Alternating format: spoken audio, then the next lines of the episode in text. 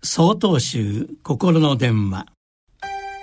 今週は「みんな羽ばたける」と題して宮城県千勝寺矢口風寛さんのお話です。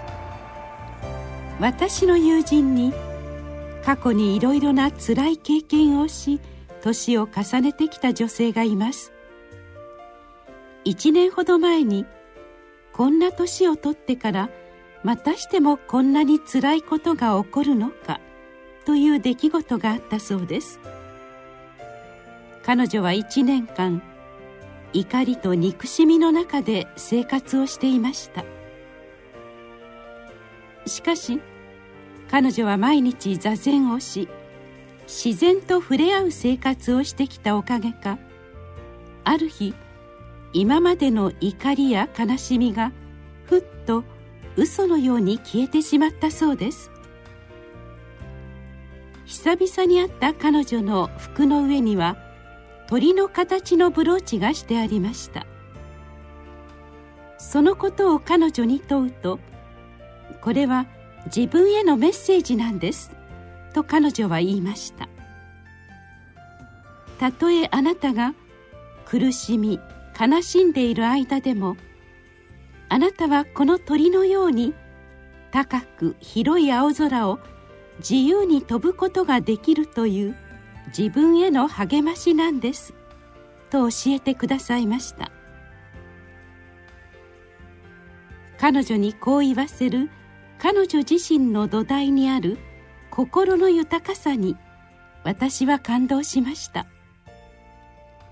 誰でも嫌なこと特に予想もできないことが起きると目の前が真っ暗になり悲しみのどん底に突き落とされます。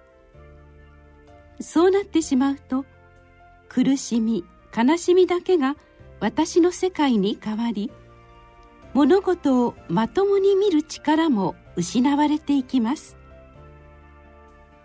しかしそんな時でさえ全てのものは私に語りかけているのです。家族や友人の励ましの声。無条件で私に降り注ぐ太陽。優しくすべてを照らす月。鳥のさえずり。木々のざわめき。全身を通り抜ける優しいそよ風。私たちはただ苦しみの中だけにいるのではないのです。深呼吸をしてみましょう。目の前に広がる世界に触れてみましょう。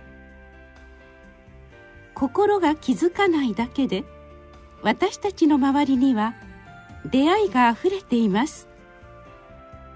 その素晴らしさと出会えた時にどんな世界にでも羽ばたける準備ができるのではないでしょうか。11月24日よりお話が変わります。